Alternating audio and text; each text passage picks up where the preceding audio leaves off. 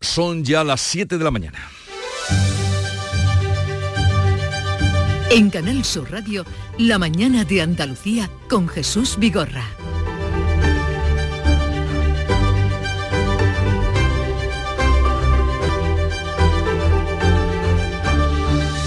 Buenos días queridos oyentes, es viernes 23 de febrero, jueves trágico y larga noche de insomnio en Valencia por el pavoroso incendio que deja de momento cuatro muertos, 19 desaparecidos y 14 heridos. Las víctimas se han localizado con un dron. Los bomberos aún trabajan refrescando la estructura desde fuera. El subdirector de emergencias de la Generalitat, Jorge Suárez, explica que los bomberos aún no pueden acceder al edificio trabajando exclusivamente en el medio exterior.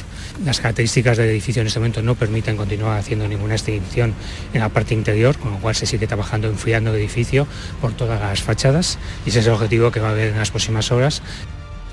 El viento y el recubrimiento del edificio altamente inflamable propagaron el fuego en cuestión de minutos por los dos edificios de 138 viviendas. Esto desde el principio, como empezaba a arder un balcón, se propagaba por la fachada rápidamente, los paneles salían volando prendidos, caían a otro balcón y se empezaba a arder. El presidente del gobierno y el de la comunidad valenciana han expresado su pesar en redes sociales. Em, muchísimos dirigentes políticos. La alcaldesa de Valencia, María José Catalá, ha transmitido el pésame a las familias. Dar todo nuestro cariño a los familiares y decirles que estamos intentando hacer todo lo posible en este contexto. Y del fuego al agua o la falta de ella, este jueves el presidente de la Junta y la ministra de Transición Ecológica han resuelto el último malentendido y garantizan ya la aplicación del pacto de Doñada, eh, de Doñana. Y de hecho el martes se van a reunir con los alcaldes, agricultores y ecologistas para acordar los planes de desarrollo sostenible para la zona. Es un éxito de la política del diálogo y ese acuerdo yo ya puedo decir que vamos a ir cumpliendo de manera rigurosa y minuciosa, cumpliendo los plazos Moreno y Rivera han abordado también la necesidad de inversiones en infraestructuras hídricas para hacer frente a la sequía, como el impulso de desaladoras o el transporte del agua en barco. El Ministerio asumirá el coste de la desalación y la Junta el transporte. Durante la reunión a las puertas de la sede del Gobierno, se mantenía una manifestación de los vecinos del norte de la provincia de Córdoba, los Pedroches y el Guadiato, para recordar que llevan 10 meses sin agua potable y abasteciéndose con garrafas de agua como las que colocaron ante el Palacio de San Telmo. Y este viernes está cargado de información de tribunales en el ya conocido como caso Coldo, el hombre de confianza del exministro José Luis Ábalos, ha quedado en libertad con cargos en la investigación por el supuesto cobro de casi 10 millones de euros en mordidas por la venta de mascarillas durante la pandemia. Dos ministros y la presidenta del Congreso están salpicados por la compra a la empresa de Coldo o para la que me dio. El gobierno descarta que Ábalos deje su escaño por el momento, pero la portavoz Pilar Alegría muestra su indignación. La vergüenza ¿no? de que personas en los momentos más difíciles de la pandemia pudieran hacer negocio con este tipo de, cuestiones. Desde el Partido Popular, Núñez Feijó pide explicaciones a Pedro Sánchez. Debería el presidente del gobierno dar una rueda de prensa. Queremos saber qué opinan los ministros de Sanidad. ¿Qué información tienen los ministros que compraron esas mascarillas? Vamos a otro asunto y a otro terreno. En el campo de Gibraltar hay gran indignación en las asociaciones profesionales de la Guardia Civil por las declaraciones del director general del Instituto Armado que niega ningún error ha dicho en la operación contra el narco en la que fueron asesinados dos agentes en Barbate hoy se cumplirán dos semanas. En el municipio gaditano han convocado una manifestación el domingo para reclamar más medios en la lucha contra el narcotráfico. Y un tercer asunto, el futbolista Dani Alves ha sido condenado a cuatro años y medio de cárcel por la violación a una joven en el baño de una discoteca, pero se ahorrará otros dos años de prisión gracias a la ley del solo sí es sí que todavía, ya ven, tiene ramificaciones. Apenas han pasado cinco días de las elecciones gallegas y ya tenemos otros comicios a la vista. El Lendakari Iñaki Urcullo ha convocado este jueves las elecciones vascas para el día 21 de abril. Hoy, en cuanto al tiempo, tenemos de todo en el mapa del tiempo, sol ratos, lluvia, nube, viento, heladas y rachas muy fuertes de viento en el litoral mediterráneo y en el tercio oriental. Bajan las mínimas y también las máximas, pero vamos a ver con más detalle cómo viene el día comenzando por Cádiz. Salud, Botaro. Tenemos 13 grados a esta hora de la mañana, va a subir hasta los 16 y en algunas zonas se nota mucho viento, así que precaución. Y en el campo de Gibraltar, ¿qué se espera, Ana Torregrosa? Aquí la máxima prevista es de 15 grados, a esta hora 9 tenemos también viento. Jerez, Pablo Cosano. Nubes, 11 grados marca el termómetro, 16 de máxima prevista. Por Huelva, María José Marín. Pues aquí esperamos alcanzar los 18, a esta hora casi 11 en la capital, cielos cubiertos. En Córdoba, Mar Vallecillo. Pues a esta hora 8 grados y cielos con nubes altas. La máxima prevista es de 15. Sevilla, Antonio Catoni. Alcanzaremos los 16 y también tenemos nubes en el cielo. En Málaga, María Ibáñez. Pues ojo a la fuerte racha de viento de hasta 70 kilómetros por hora a esta hora en todo el litoral. Tenemos en la capital 12 grados, alcanzaremos los 18. ¿Cómo amanece Jaén, Alfonso Miranda? Pues eh, blanquita, sobre todo en las zonas más altas, pues ha nevado por, en cotas por encima de los 1.400 metros. Ha llovido mucho en la zona de Sierra, 7 grados en la capital. En Granada, Noemí Fernández. ¿Qué tal? Muy buenos días. Ha llovido aquí en Granada de madrugada. También han bajado los termómetros. Tenemos 7 grados hasta ahora y nubes y la máxima prevista es de 14. ¿Qué se espera en Almería, María Jesús Recio? La previsión indica que vamos a pasar un día de mucho viento prácticamente en toda la provincia, el cielo con nubes, 13 grados, la máxima 19. Y vamos ahora a conocer cómo se circula por las carreteras de Andalucía a esta hora. Desde la DGT nos informa Patricia Arriaga. Buenos días. ¿Qué tal? Muy buenos días. Pues a esta hora van a encontrar tráfico irregular en el acceso a Huelva, capital, por obras de mejora en la carretera de Punta Umbría, la A497, en el puente del río Diel, pero en el resto de carreteras, de momento, situación tranquila. También van a encontrar despejados los accesos a Sevilla por la A49. Son las 7, 7 minutos de la mañana. Mirad chicos, os presento. Este es mi tío Ángel. Bueno, su tío, su tío. Soy como su padre en realidad. No, tío, eres mi tío. Pero soy como tu padre. A ver, si te he querido como un padre. Soy más que tu tío. Soy como tu padre. Sí, sí, tu padre. Vamos, tu padre. Bueno, pues eres mi padre. Por 17 millones de euros uno se hace padre de quien sea. Ya está a la venta el cupón del Extra Día del Padre de la ONCE. El 19 de marzo, 17 millones de euros. Extra Día del Padre de la ONCE. Ahora cualquiera quiere ser padre. A todos los que jugáis a la ONCE, bien jugado. Juega responsablemente y solo si eres mayor de edad. Busca tu camino,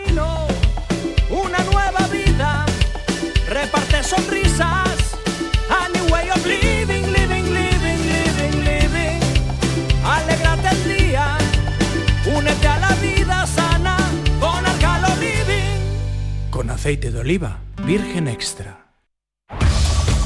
En Canal Sur Radio, la mañana de Andalucía con Jesús Vigorra.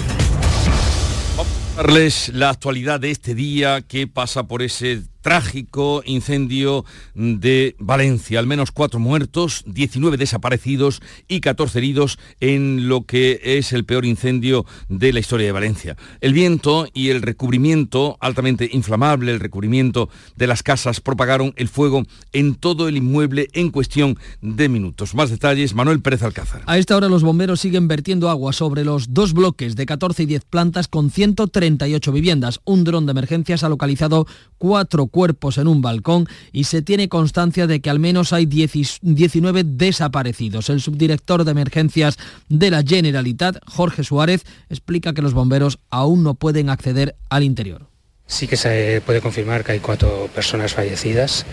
No se puede indicar en este momento cuándo se va a poder entrar eh, dentro de la estructura, porque lo primero son los criterios de seguridad de las personas combatientes y es uno de los elementos que posiblemente hasta que no vaya evolucionando o tengamos más luz del día se pueda determinar.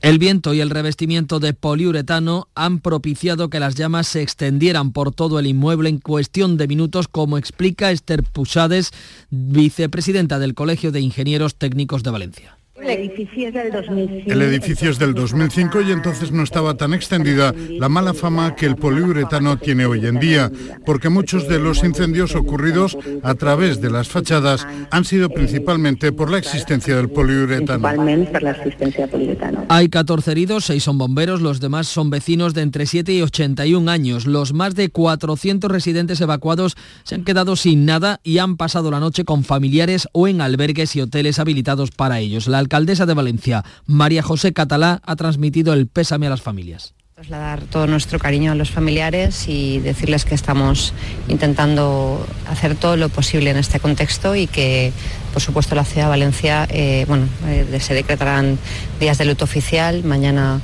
A la zona se ha dirigido desde Madrid un batallón de la Unidad Militar de Emergencias con todo el material necesario. El presidente del Gobierno y el de la Comunidad Valenciana han mostrado su pesar en redes sociales. El presidente andaluz ha ofrecido colaboración en todo lo necesario. Estaremos pendientes de cómo transcurre el día y los trabajos que se están realizando en Valencia, pero vamos ahora con otros asuntos. El presidente de la Junta y la ministra de Transición Ecológica han recuperado el espíritu de Doñana y garantizan ya la aplicación del acuerdo tras reunirse ayer por la tarde en Sevilla. Moreno y Rivera avanzan medidas frente a la sequía como la llegada de agua en barco. La Junta pagará el transporte y el Ministerio la Nuria Durán. La reunión disipa las dudas una vez resuelta la polémica sobre la conversión de suelos forestales en suelos agrícolas, posibilidad inicialmente recogida en el decreto de simplificación administrativa de la Junta. La modificación que apruebe el Gobierno andaluz se publicará en el Boja. El martes se van a reunir con alcaldes y agricultores de Doñana para acordar los planes que doten de sostenibilidad a la comarca. Es un gran acuerdo, es un éxito de la política del diálogo y ese acuerdo yo ya puedo decir, la vicepresidenta igual, que vamos a ir cumpliendo porque es la determinación que tenemos ambas administraciones, vamos a ir de manera rigurosa y minuciosa cumpliendo los plazos Moreno y Rivera han avanzado una batería de actuaciones y obras para tratar de aliviar el efecto de la sequía, entre ellas el transporte de agua en barco desde una desaladora que Rivera no ha concretado, aunque la que tiene más opciones es la de escombreras en Cartagena. El Gobierno central correrá con los gastos de la desalación, de la producción de agua, 70 céntimos por metro cúbico, y la Junta asumirá el transporte, unos 20 millones de euros, es decir, 5 millones al mes. Es la misma fórmula pactada para Cataluña. Tenemos identificadas algunas posibilidades para esas plantas desaladoras. No son propiedad del Estado, no son propiedad de Aquamed, por tanto me va a permitir que me reserve dónde, pero sí tenemos identificado dónde hay plantas desaladoras que no están funcionando a pleno rendimiento, en el Mediterráneo español. Por otra parte, Moreno y Rivera se comprometen a resolver en breve la falta de agua que sufren desde hace más de 10 meses los vecinos de Los Pedroches y el Guadiato en el norte de la provincia de Córdoba que se abastecen con garrafas como las que colocaron ayer justamente garrafas de agua a la puerta del Palacio de San Telmo. Los vecinos se han concentrado frente al Palacio de San Telmo con esas garrafas. La ministra Rivera les ha dicho que hay acuerdo entre administraciones para que llegue a los grifos el agua potable en breve cuenta con el respaldo de la Junta de Andalucía, cuenta con un compromiso por parte de la Diputación Provincial. Hemos estado comentando la necesidad de estar pendientes y acompañando a la Diputación Provincial y también hemos tenido alguna buena noticia con respecto a, plazos que afortunadamente nos permitirían poder garantizar agua potable. El presidente de la Junta señala que pronto esperan resultados. 80.000 vecinos de Pedroche, eh, del Valle de los Pedroches y de El Guadiato están a la espera de poder abrir los grifos para beber agua potable. Pues eso es lo que llevamos deseando hace mucho tiempo. 10 meses. La Comisión Europea propone aliviar los requisitos para beneficiarse de la PAC, la Política Agraria Común, y estudia pedir su revisión en el Consejo de Ministros de Agricultura del lunes. Agricultores y ganaderos mantienen su calendario de movilizaciones. En Andalucía, Asaja, UPA, COAC y cooperativas agroalimentarias han convocado movilizaciones el próximo martes, víspera del Día de Andalucía, en la localidad cordobesa de Lucena. Además, Agacor, la Asociación de Ganaderos y Agricultores, ha registrado una nueva tractorada en Córdoba el 3 de marzo. Este jueves los agricultores se han enfrentado en Algeciras a las fuerzas del orden que les impedían entrar en el puerto. Pues nada, estábamos allí y se han venido sobre nosotros y se han liado a darnos por retazo. No, no estábamos intentando nada, estábamos parados.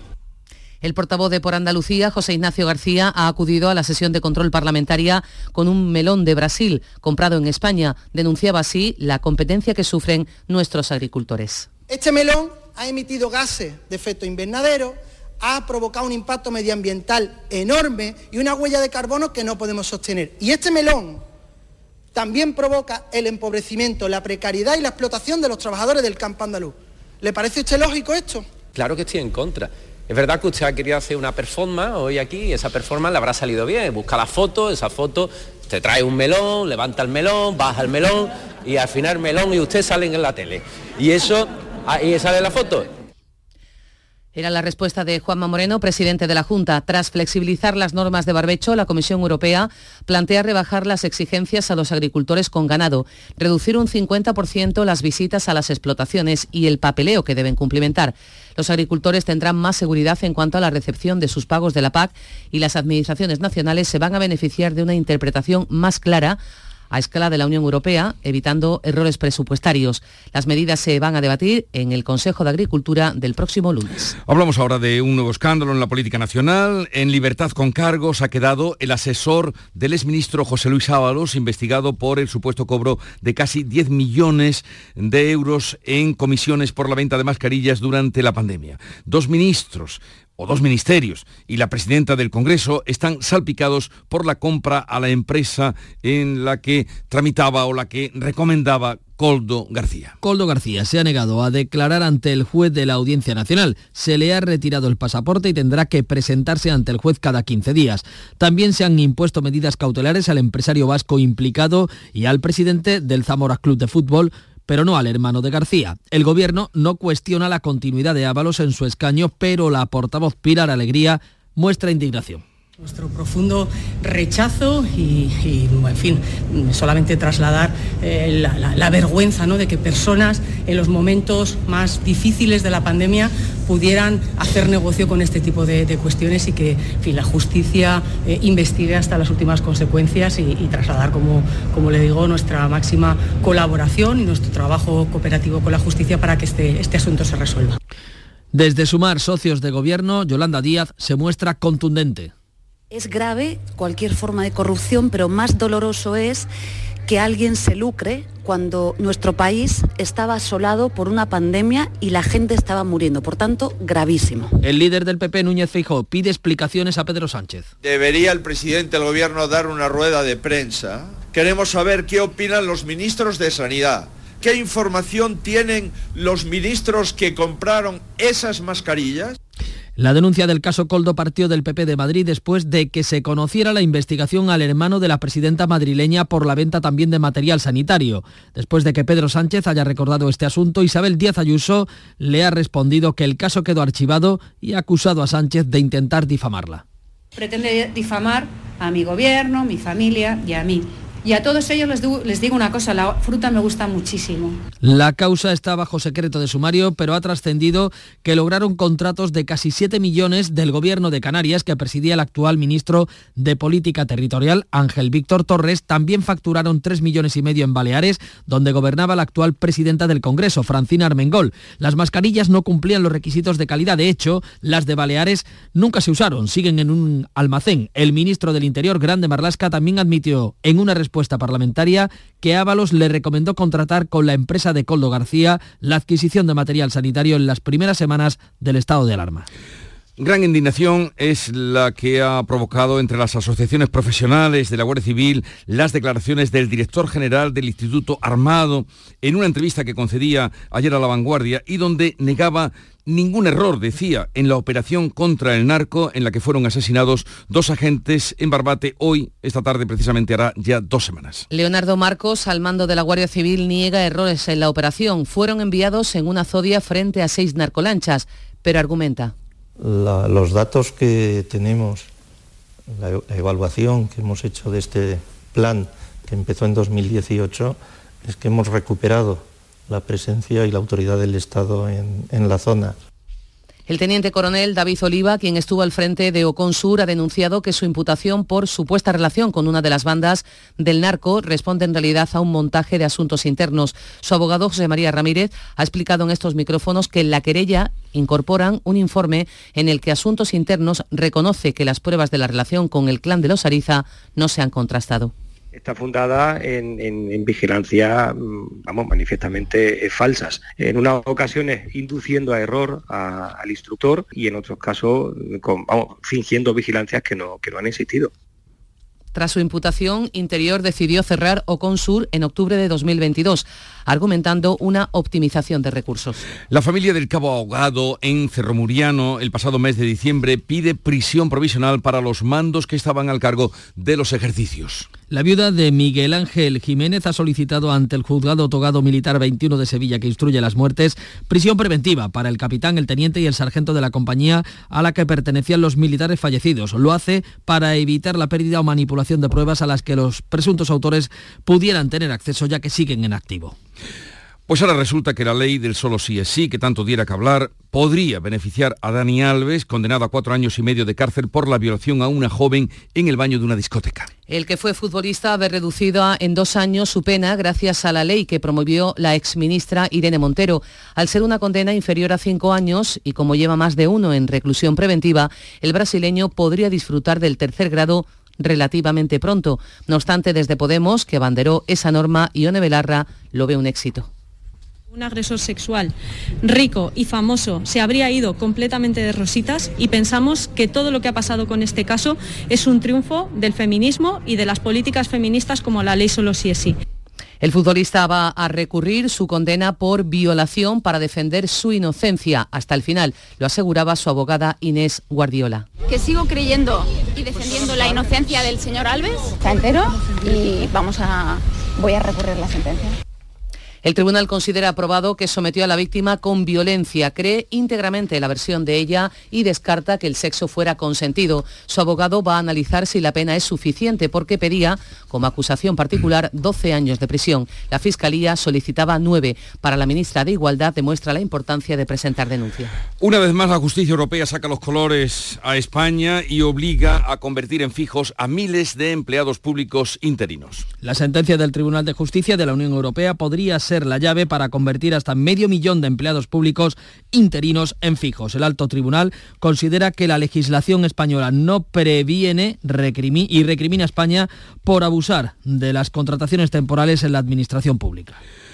Pues ya es oficial, habrá elecciones, eh, fueron las gallegas el pasado domingo y ya es oficial que las elecciones autonómicas del País Vasco se van a celebrar el próximo día 21 de abril, como anunciaba ayer el Lendakari Íñigo Orcullo. Y Canal Sur Televisión estrena este lunes la cuarta temporada de Andalucía en Semana Santa. Se ha presentado en la sacristía de la Catedral de Jaén, que es la obra cumbre de Vandelvira.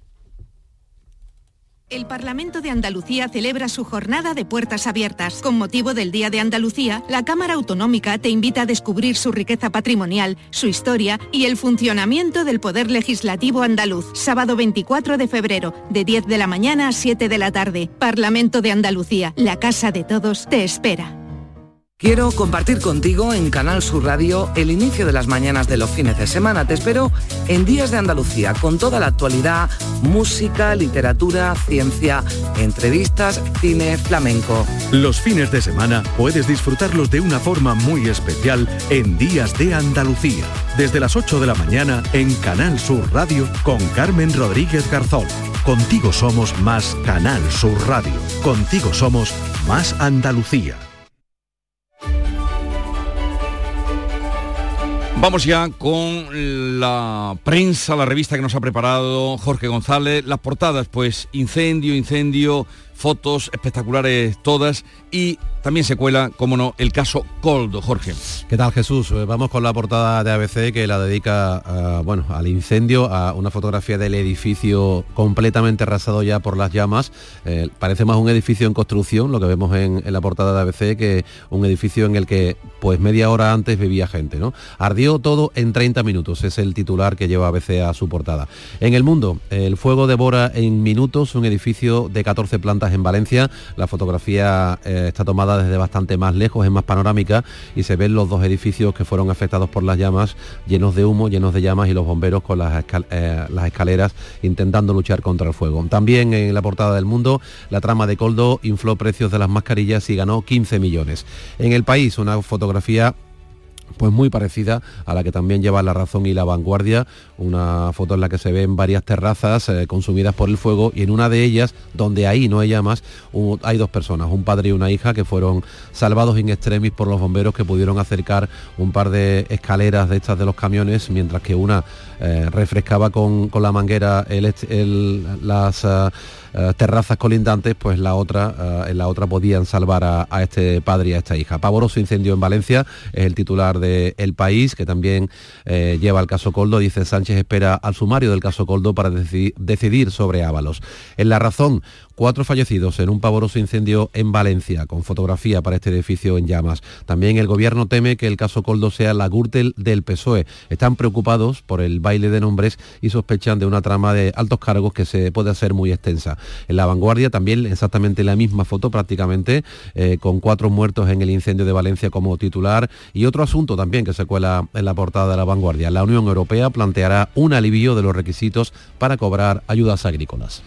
Editoriales que ahí sí que hay unanimidad, caso Coldo. Pleno al 15, absolutamente. Vamos con el del Mundo, por ejemplo, que titula El gobierno si fue alertado sobre la empresa del caso Coldo. Dice el editorial del Mundo, el gobierno sostiene que desconocía los hechos por lo que la Audiencia Nacional investiga al hombre de confianza del exministro Ábalos, pero lo cierto es que la empresa vinculada a Coldo García presentaba irregularidades notorias y que el Ejecutivo fue alertado de ellas como mínimo hace dos años. Dice el mundo, el caso Coldo es un golpe evidente para la Moncloa. El polémico ex escolta convertido en consejero de Renfe Mercancías no ha sido una figura ajena a la cúpula socialista, sino que se ha movido en torno a Santo Cerdán e incluso a Pedro Sánchez, a quien acompañó en su segundo asalto a la Secretaría General del partido. Ferraz defiende la limpieza del PSOE pero el nerviosismo es eh, muy visible. En ABC también este asunto, en su editorial, la corrupción apunta al corazón del PSOE. Estamos hablando de la razón, perdón, dice la razón. El caso Coldo ha tomado visos de una madeja que está todavía lejos de poder desenredarse. Si como tanto le gusta al presidente sentenciar, la única verdad es la realidad, esta es, la, esta es que la trama corrupta que ha convulsionado Ferraz y la Moncloa salpica a dirigentes principales del gobierno y del PSOE. Hay suficientes preguntas, dice la razón, por responder en el ámbito de la responsabilidad política para exigir comparecencias y aclaraciones públicas que no deben demorarse. Y en ABC, como decimos, también este asunto en su editorial que lleva este título no solo es Ábalos, al menos dos ministros, la presidenta del Congreso, el secretario de Organización del PSOE y el propio presidente del Gobierno deben dar explicaciones sobre, su relación con Coldo García. La responsabilidad última ya apunta al presidente del Gobierno, quien toleró activo o pasivamente el que personas como Ábalos o Cerdán promocionaran a un hombre con un perfil tan dudoso como el del investigado. En los próximos días, dice el editorial de ABC, muchos negarán su proximidad con la mano derecha de Ábalos, sin embargo, Pedro Sánchez lo tendrá imposible. ¿Y alguna viñeta que destacar? Me quedo con una que también lleva este asunto como tema, la de Puebla en ABC vemos a Santos, eh, perdón, a, Coldo eh, vestido de negro con dos maletines en la mano, a su lado va andando también Ábalos y vemos a un personaje que dice I love Spain y no es otro que Martin Scorsese, el director de cine que es famoso para hacer películas como Casino o uno de los nuestros. Que estuvo por aquí hace muy poco. Hace muy poco. Películas relacionadas con la mafia, como sabemos. Eh, gracias Jorge. Vamos ahora a la información deportiva. Nuria Caciño, buenos días. Hola, ¿qué tal? Muy buenos días. Eh, vamos con el Betis que dice adiós a Europa. Se trae de Croacia un empate a uno ante el Dinamo de Zagreb, un resultado insuficiente para seguir vivo en la Conference League.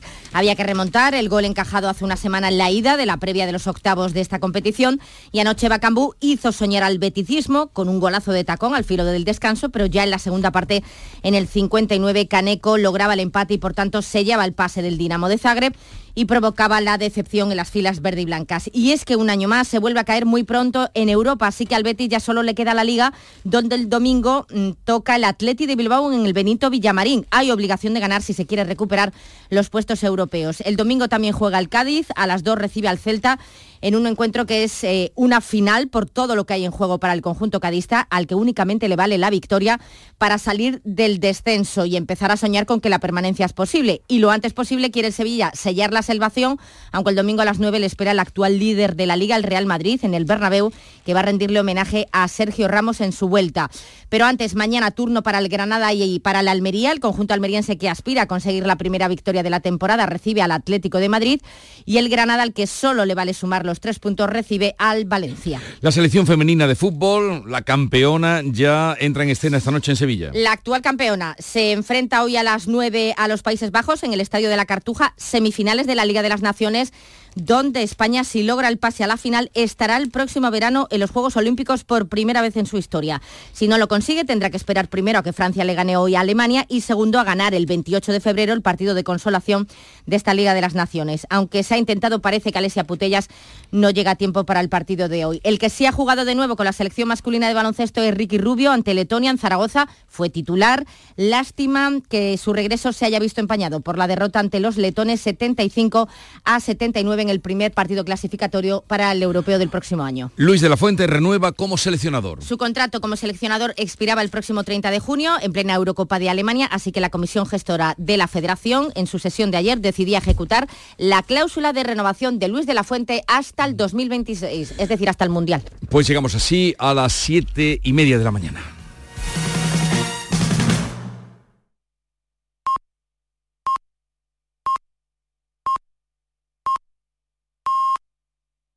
Son ya las siete y media de la mañana. En Canal Sur Radio, la mañana de Andalucía con Jesús Vigorra.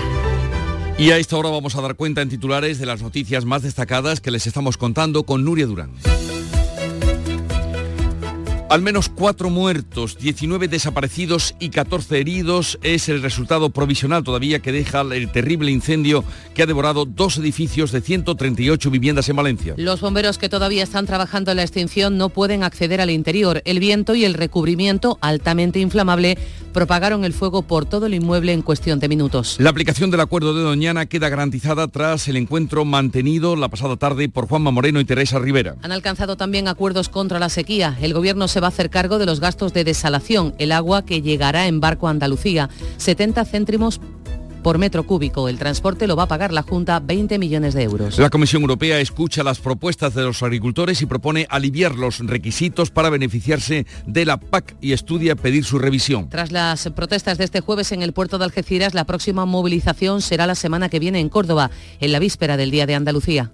Queda en libertad con cargos el asesor del exministro José Luis Ábalos, investigado por el supuesto cobro de casi 10 millones de euros en comisiones por la venta de mascarillas durante la pandemia. El juez le retira el pasaporte y tendrá que presentarse cada 15 días. Dos ministros y la presidenta del Congreso están salpicados por la compra a la empresa de Coldo García. La justicia europea obliga a España a convertir en fijos a miles de empleados públicos interinos. La sentencia del Tribunal de Justicia de la Unión Europea podría ser la llave para convertir hasta medio millón de empleados públicos interinos en fijos. Y vamos a recordar la previsión del tiempo para hoy. Tendremos hoy un poco de todo, sol a ratos, cielos cubiertos, lluvia por la tarde, rachas muy fuertes de viento en el litoral mediterráneo, también en el tercio oriental Bajan las temperaturas mínimas y las máximas.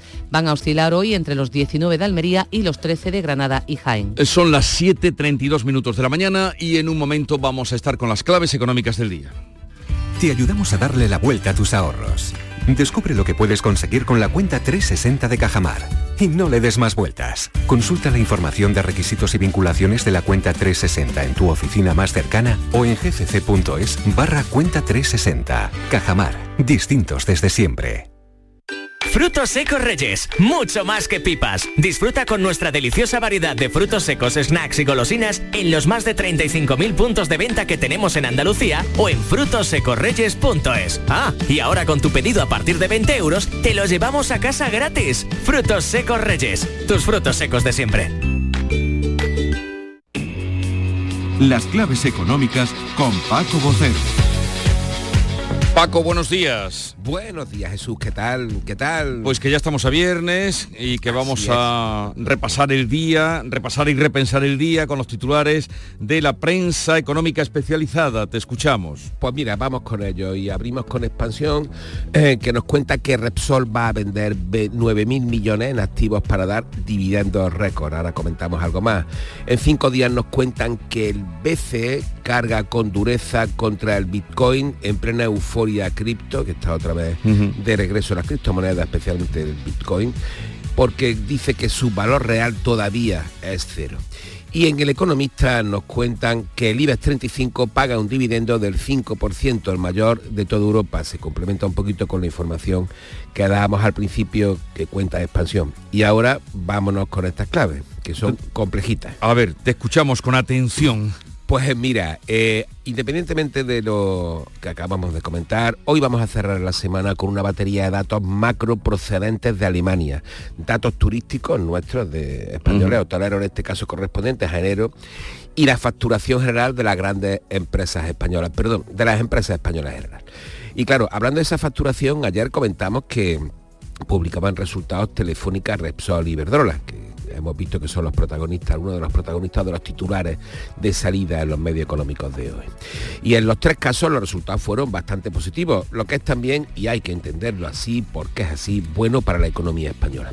En el caso de la petrolera y la energética, destacan sus números en inversión, en beneficios, en planes de retribución a sus accionistas, ya hemos visto el dividendo de Repsol, por ejemplo, y te doy dos números. Repsol tiene 520.000 accionistas e Iberdrola 600.000 y por supuesto el capítulo de impuestos, que es donde se encuentra la pugna para convertir ese impuesto extraordinario en ordinario. Y es que si recordamos, Bruselas impuso un impuesto mínimo del 33% sobre los beneficios considerados excesivos, que en España se cambió por un gravamen del 1,2% de la facturación superior a los mil millones de euros para contrarrestar el disparo de los precios de la Sí. energía que no asoló y de qué manera en aquel tiempo. Bueno, pues según avanzó la Comisión Europea en, octubre pasado, la situación de emergencia ya ha pasado y es la razón por la que las compañías argumentan que el impuesto extraordinario ya no tiene sentido en el sentido de que no sea ordinario, no sea permanente como pretende el gobierno. Y de hecho el presidente de Iberdrola dijo ayer que los 3.500 millones de euros en impuestos que ha pagado de la compañía en España en 2023, 3.500 millones de euros, es más que todos los gastos de personal, de mantenimiento, el operativo y fijos financieros de la propia compañía a lo largo del año en España. Pero esos 3.500 millones de euros eh, son los que ha pagado eh, el total de impuestos. solamente, solamente en España, no, en total ha pagado 9.500 millones de euros en el conjunto de los países que operan Sí, la compañía. pero en España 3.500. En España 3.500. Y no sabemos qué corresponde al aumento que supuso para contrarrestar eh, el encarecimiento de la energía. Evidentemente era un impuesto, digamos, ese impuesto, ese espíritu solidario, ese Sí. espíritu necesario y demás.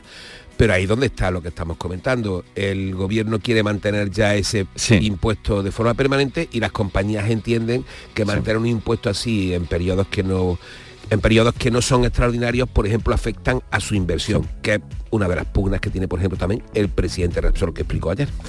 Pues hablando de resultados, Paco, ayer el Banco Central Europeo anunció que había cerrado el año pasado con pérdidas. ¿Nos quieres explicar cómo puede perder dinero el Banco Central Europeo? Mira, buena pregunta. La respuesta es sencilla aunque parezca compleja. Porque mira, el Banco Central Europeo, como cualquier otro banco, eh, tiene ingresos y gastos. Y cuando los segundos superan a los primeros, pues pierde como cualquiera, aunque no sea como cualquier otro banco en el sentido de banco comercial. Mira, cuando hay una crisis como la que tuvimos hace unos años, el BCE comenzó a emplear su balance, sus fondos, para inyectar dinero, liquidez a la economía con el fin de estimularla, lo que se llamó programas de compra de activos y lo que también se le llamó darle a la maquinita de los billetes para comprar. Por ejemplo, ¿qué compró con eso? Pues deuda pública de los países europeos como la nuestra, que en ese momento estaba a tipos de interés cero, incluso negativos, porque él mismo BCE había bajado a la vez precisamente para también estimular la economía. Eran dos vías. Cuando ante la subida de la inflación el BCE comenzó a subir también los tipos, se quedó con esa deuda, una deuda que además a largo plazo, en torno a 10 años, nuestro bono a 10 años entre ellos, mientras que ha ido subiendo el pago de intereses a los depósitos de sus clientes. ¿Quiénes son sus clientes? Pues los bancos comerciales que tienen su dinero depositado en el Banco Central Europeo, que actualmente le está rentando en torno a un 4,5%. Claro, mientras que apenas recibe nada por la deuda pública que compró y además por los préstamos que compra, pues realmente mm, no llega al equilibrio frente a los depósitos que tiene que remunerar. Eso es a grandes rasgos muy sencillo de entender. ¿Dónde está la clave? Claro, que el BCE no tiene como objetivo ganar dinero. El BCE no puede quebrar, el BCE está cubierto por, por reserva y luego está cubierto evidentemente por los gobiernos, sino que su labor es estabilizar los precios. Y aquí nos viene esa paradoja de que precisamente suba los tipos y se haga daño a sus propias cuentas y tenga pérdidas, por ejemplo, como las que va a incurrir. Bueno, hay, llevan incurriendo tanto la, el BC como la Reserva Federal en pérdidas eh, un par de años. Vamos con la clave musical. Pues mira, nos vamos a ir con Nora Jones y su nuevo disco que se llama Visions, que va a salir el marzo, y nos quedamos con este Running.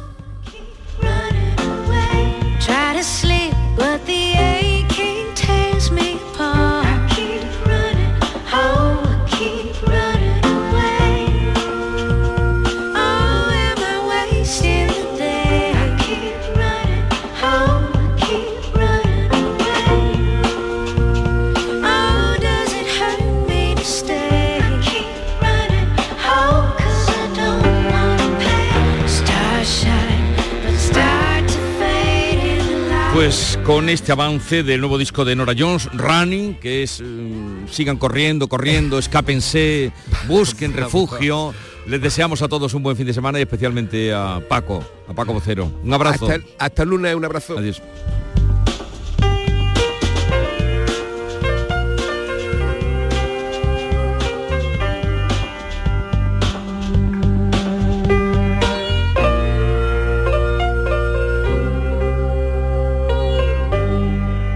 Los fines de semana nos despertamos en los mejores rincones de Andalucía para que conozcas su historia, su cultura, sus curiosidades, sus leyendas. Te invitamos a conocer una Andalucía llena de talento, hermosa, fascinante y única. Andalucía nuestra, los sábados y domingos desde las 7 de la mañana en Canal Sur Radio con Inmaculada González. Contigo somos más Canal Sur Radio. Contigo somos más Andalucía.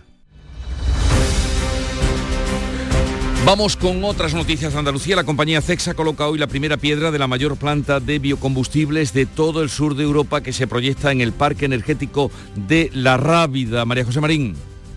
Está previsto que acudan acto la vicepresidenta y ministra de Transición Ecológica, Teresa Rivera, y el presidente de la Junta de Andalucía, Juanma Moreno. Este proyecto generará 1.600 empleos durante su construcción. Los biocombustibles de segunda generación van a ser fabricados a partir de residuos orgánicos como aceites usados o desechos agrícolas, fomentando así la economía circular. La planta producirá combustibles sostenibles para la aviación, el transporte marítimo y terrestre, permitiendo reducir sus emisiones de CO2 hasta un 90%. El defensor del ciudadano en Granada pide una actuación integral en el distrito norte de la ciudad después de que un colegio de la zona haya sufrido un enganche ilegal en su red eléctrica. Noemí Fernández.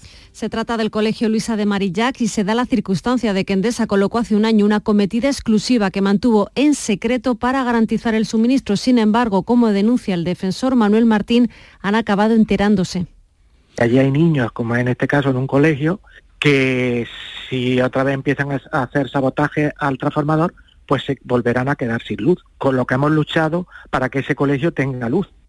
Pide por ello una actuación integral en el distrito norte de la capital, donde de forma impune las mafias siguen robando electricidad para el cultivo de marihuana y que no se criminalice a los vecinos. Ya han comenzado los trabajos en las cuatro almadrabas de la provincia de Cádiz. El sector tiene asignada la misma cuota del año pasado y considera que en la actualidad hay sobreabundancia de atunes como para aumentarla y además recuperar la antigua almadraba de Santipetri. Salud, Botaro. Ya se trabaja en Zara de los Atunes, eh, el montaje en tierra se hace en Barbate. Un par de semanas atrás comenzó la de Conil y en paralelo se trabaja también en Tarifa.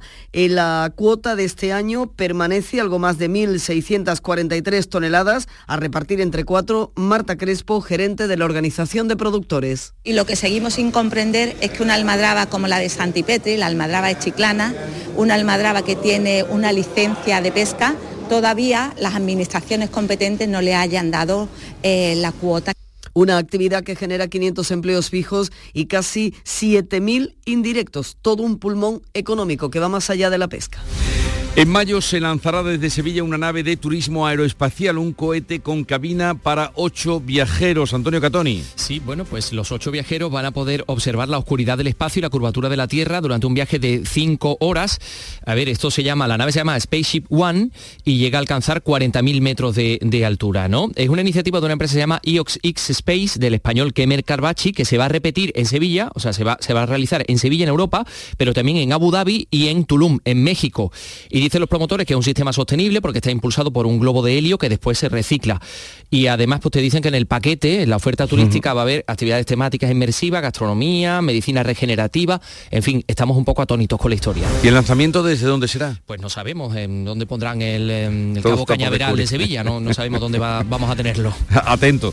Eh, la Universidad de Jaén ha acogido la cuarta edición de la jornada Andalucía Influye, una propuesta del Consejo Audiovisual Andaluz y que trata de mostrar el impacto de las redes sociales y los influencers en nuestra sociedad, denunciar sus efectos negativos y garantizar la influencia que sea responsable. Alfonso Miranda. El objetivo es concienciar a los chavales de los peligros de algunos formatos de información, o mejor dicho, la desinformación que hay en Internet. Domi del Postigo es el presidente del Consejo Audiovisual de Andalucía. para que vean que se puede tener éxito en Internet sin ser un majara, un nada, un no tener capacidades, un no tener eh, preocupación por hacer una publicidad indirecta o Por ilegal. cierto que se ha presentado el libro Blanco de la influencia responsable.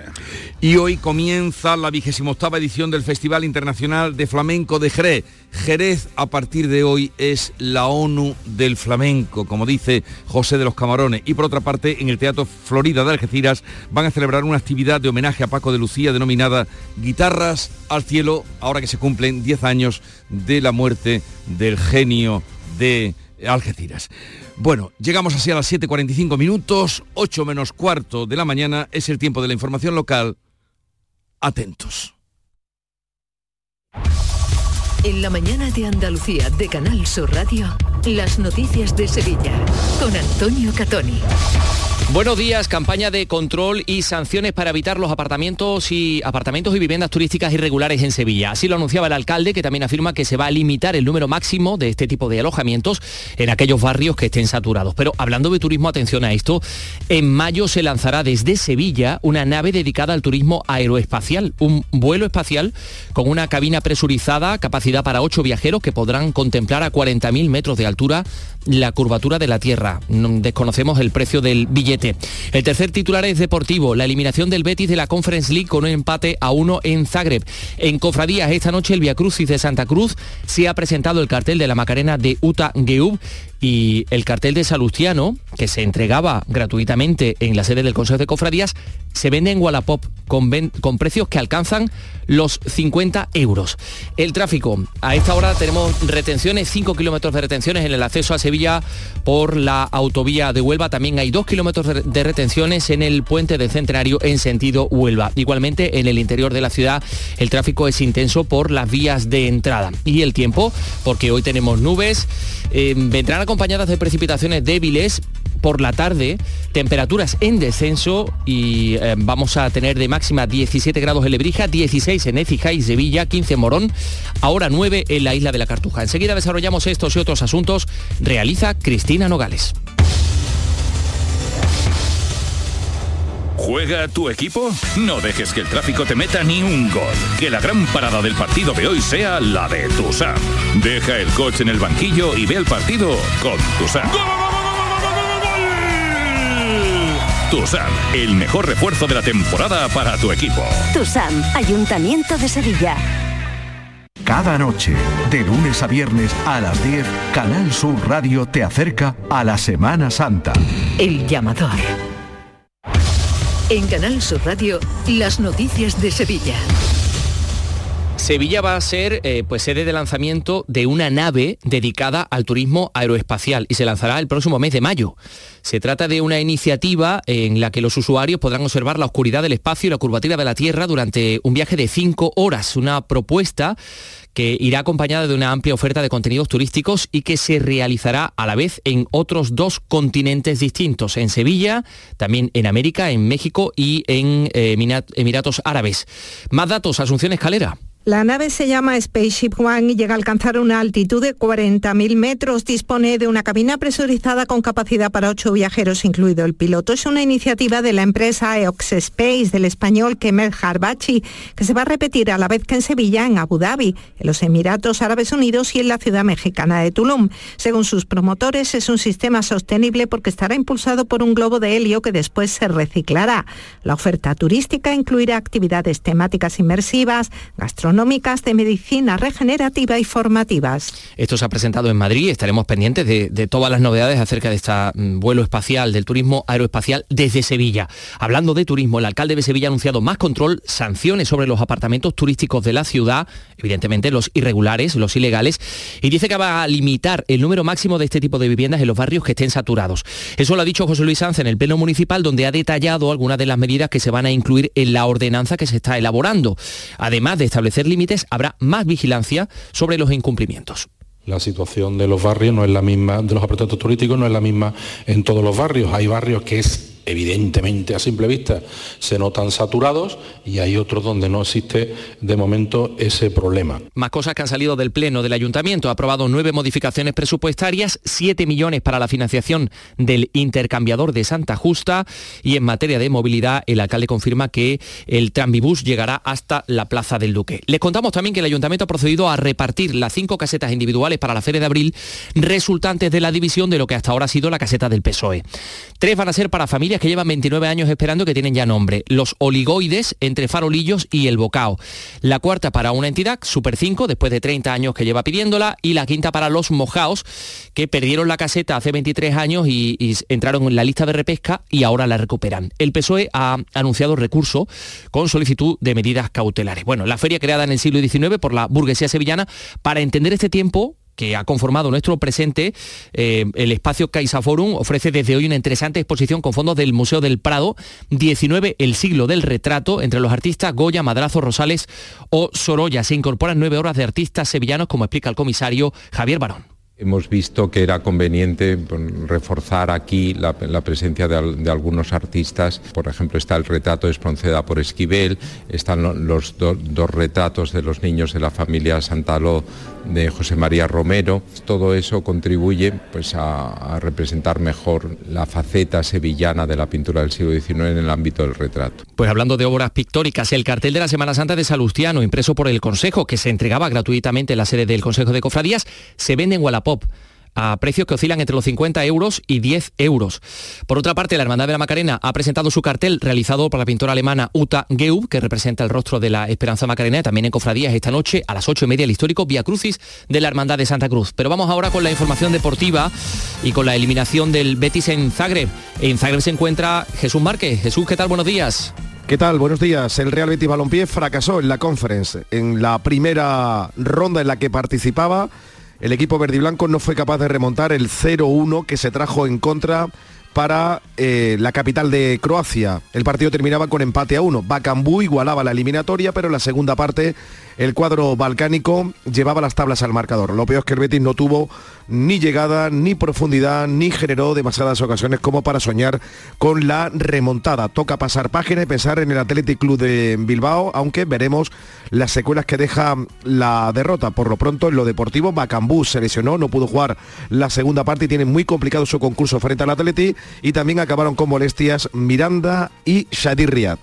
Un desayuno, un tapeo, arroces, guisos, mariscos, carnes, pescados. La cocina tradicional está en Venta Pazo. Amplias terrazas al sol y a la sombra. Varios salones para que elijas dónde estás más cómodo. Estamos en Benagazón, a pie de autopista y también en Sanlúcar la Mayor, nuestro restaurante de siempre. Restaurante Venta Pazo. Un lugar para celebrar y disfrutar. Un lugar lleno de tradición. Venta Pazo. Plaza de Toros de Sevilla, Empresa Pajés, abono de localidades de la temporada taurina 2024, renovación de abonos del 26 de febrero al 5 de marzo, nuevos abonos del 26 de febrero al 9 de marzo, abono especial para jóvenes y jubilados, posibilidad del pago fraccionado del abono, horas de taquilla de 10 a 2 y de 5 a 8 en las taquillas oficiales de la empresa, en la Plaza de Toros, Paseo de Colón, lamaestranza.es, patrocinado por Caja Rural del Sur. Las noticias de Sevilla. Canal Sur Radio. Asuntos laborales. Esta mañana están convocados en el CERCLA la dirección y la plantilla del Servicio de Grúa Municipal de Sevilla ante los nuevos paros parciales promovidos por los trabajadores. Serán de dos horas por turno, empiezan el día 26, se repetirán el 28, además de ocho jornadas más en marzo como paso previo a una huelga indefinida desde el viernes de Dolores. A ver qué sale de esa reunión. El Día de la Igualdad Salarial, los sindicatos UGT y comisiones han denunciado las, diferentes, las diferencias salariales existentes entre hombres y mujeres con una eh, media de 5.300 euros menos en nuestra provincia. Piden corresponsabilidad a la sociedad y que las empresas cumplan con la legislación laboral. María Iglesias de UGT.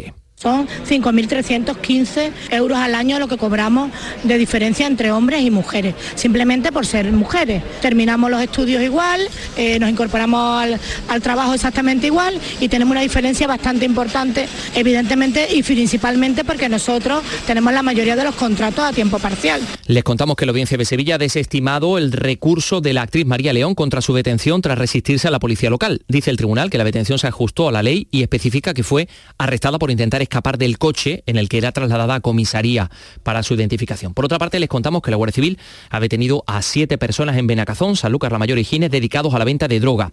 Los agentes han realizado cinco registros, han incautado cocaína, hachís y dinero en efectivo. En la agenda de hoy les contamos que la Junta entrega en la Fundación Cajasol las banderas de Andalucía para la provincia de Sevilla. El escritor Blue Jeans, también la presentadora y modelo Eva González, o la eh, Asociación de Regantes Arroceros de la margen izquierda del Guadalquivir van a recibir este reconocimiento. Por su parte, el alcalde acude este mediodía a un acto institucional del Día de Andalucía en el que participarán niños de todos los colegios de la ciudad. Y nos vamos con eh, música, porque esta noche en el Cartuja Center Cite es protagonista el violín del cordobés Paco Montalvo con un concierto que forma parte de su gira 2024.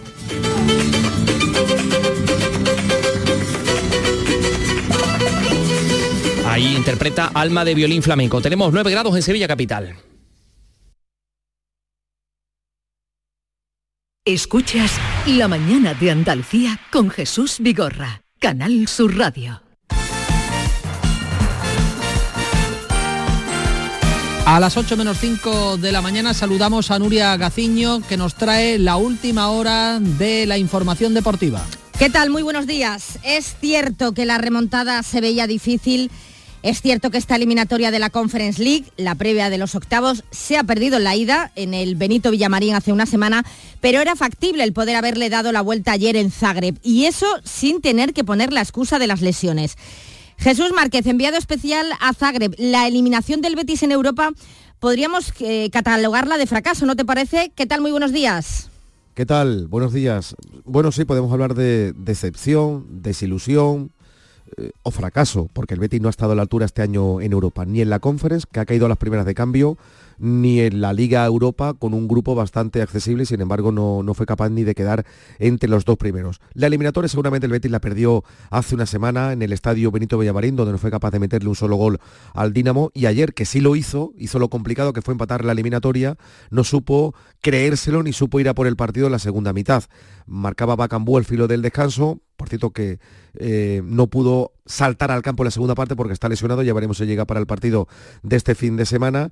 Y, lejos de, llevarse la eliminatoria, vio como el Dinamo le empataba el encuentro. Atentos también a la enfermería, como decía, con Bacambú, atentos también con Miranda y Shadi Riyad, y veremos esa, esa manera de levantarse, porque no estuvo fino, empezando por el entrenador, y continuando con jugadores como William Carballo, como el propio Nabil Fekir. Así que toca pasar página y pensar que todavía está el objetivo de Europa de cara al año que viene al alcance de las manos. Mm, desde luego será importante ver cómo se levanta el Betis, al que ya solo pues, le queda la liga y cuidado que no se despiste porque este año Europa parece que está muy caro. Imaginamos que aunque Pellegrini no haya hecho autocrítica públicamente, sí pondrán el vestuario a más de uno firme porque eh, si en esta ocasión el entrenador ha fallado, también hay que señalar a algunos jugadores. No, decepcionado no me siento nunca de un grupo de jugadores que durante los tres años y medio que hemos estado logrado clasificar vez de seguir a Europa, que va creciendo cada vez más, que tiene bastante limitancia desde todo punto de vista, en conformación de plantel, en la parte económica. Creo que el equipo lucha, pero aparecen por supuesto en este nivel de competencia algunas falencias que no nos permitieron seguir ni en la Europa League ni en la, en la Conference. Pues para lograr de nuevo el objetivo de clasificarse para Europa, toca el domingo a las 4 y cuarto de la tarde el Atleti de Bilbao en el Benito Villamarín. Rival difícil que podría tirar de rotaciones teniendo en cuenta el partido de Copa que va a afrontar, que van a afrontar los bilbaínos el jueves que viene eh, ante el Atlético de Madrid en San Mamés. Vamos a ver si el Betis logra un resultado positivo que le haga recuperar la sexta posición. El domingo también juega el Cádiz. A las 2 tiene una auténtica final en el nuevo Mirandilla ante el Celta de Vigo y es que solo le vale la victoria al conjunto cadista para salir del descenso. El problema es que se le ha sumado un nuevo lesionado como es Ledesma bajo los palos y es por tanto seria duda para la final del domingo. También necesita ganar el Sevilla para alejarse aún más de la zona peligrosa. El problema es que el domingo a las 9 le espera el actual líder de la liga, el Real Madrid, en el Santiago Bernabéu, que va a rendirle, por cierto, homenaje a Sergio Ramos en su vuelta, un más que merecido reconocimiento después de su excelente trayectoria en el Club Blanco durante 16 años. Pero antes, mañana turno para el Granada y el Almería, el conjunto almeriense que aspira a conseguir la primera victoria de la temporada, recibe al Atlético de Madrid a las 9 de la noche y a las 2 de la tarde el Granada, al que solo le vale sumar los tres puntos en juego, recibe al Valencia. Y esta misma noche, Sevilla recibe a la actual campeona del mundo, a la selección femenina de fútbol que se enfrenta a las 9 a los Países Bajos en el nuevo estadio de la Cartuja. Semifinales de la Liga de las Naciones donde España, si logra el pase a la final, estará el próximo verano en los Juegos por primera vez en su historia. Ese es el principal objetivo para las de Monse Tomé. Tenemos un objetivo importante que es estar en los Juegos Olímpicos. Creo que mm, al final las experiencias internacionales que han tenido estas futbolistas con el reciente Mundial es un bagaje que llevan dentro y esto les hace ser tremendamente competitivas. Entonces espero que Sevilla sea una fiesta y que toda España nos apoye. Pues esperemos que la selección consiga la victoria hoy ante los Países Bajos. No lo consiguió ayer la selección masculina de baloncesto. Derrota ante Letonia en Zaragoza 75 a 79 en el primer partido clasificatorio para el europeo del año que viene. A ver el domingo si frente a Bélgica va mejor la cosa. Y Luis de la Fuente renovado como seleccionador hasta el 2026, hasta el Mundial.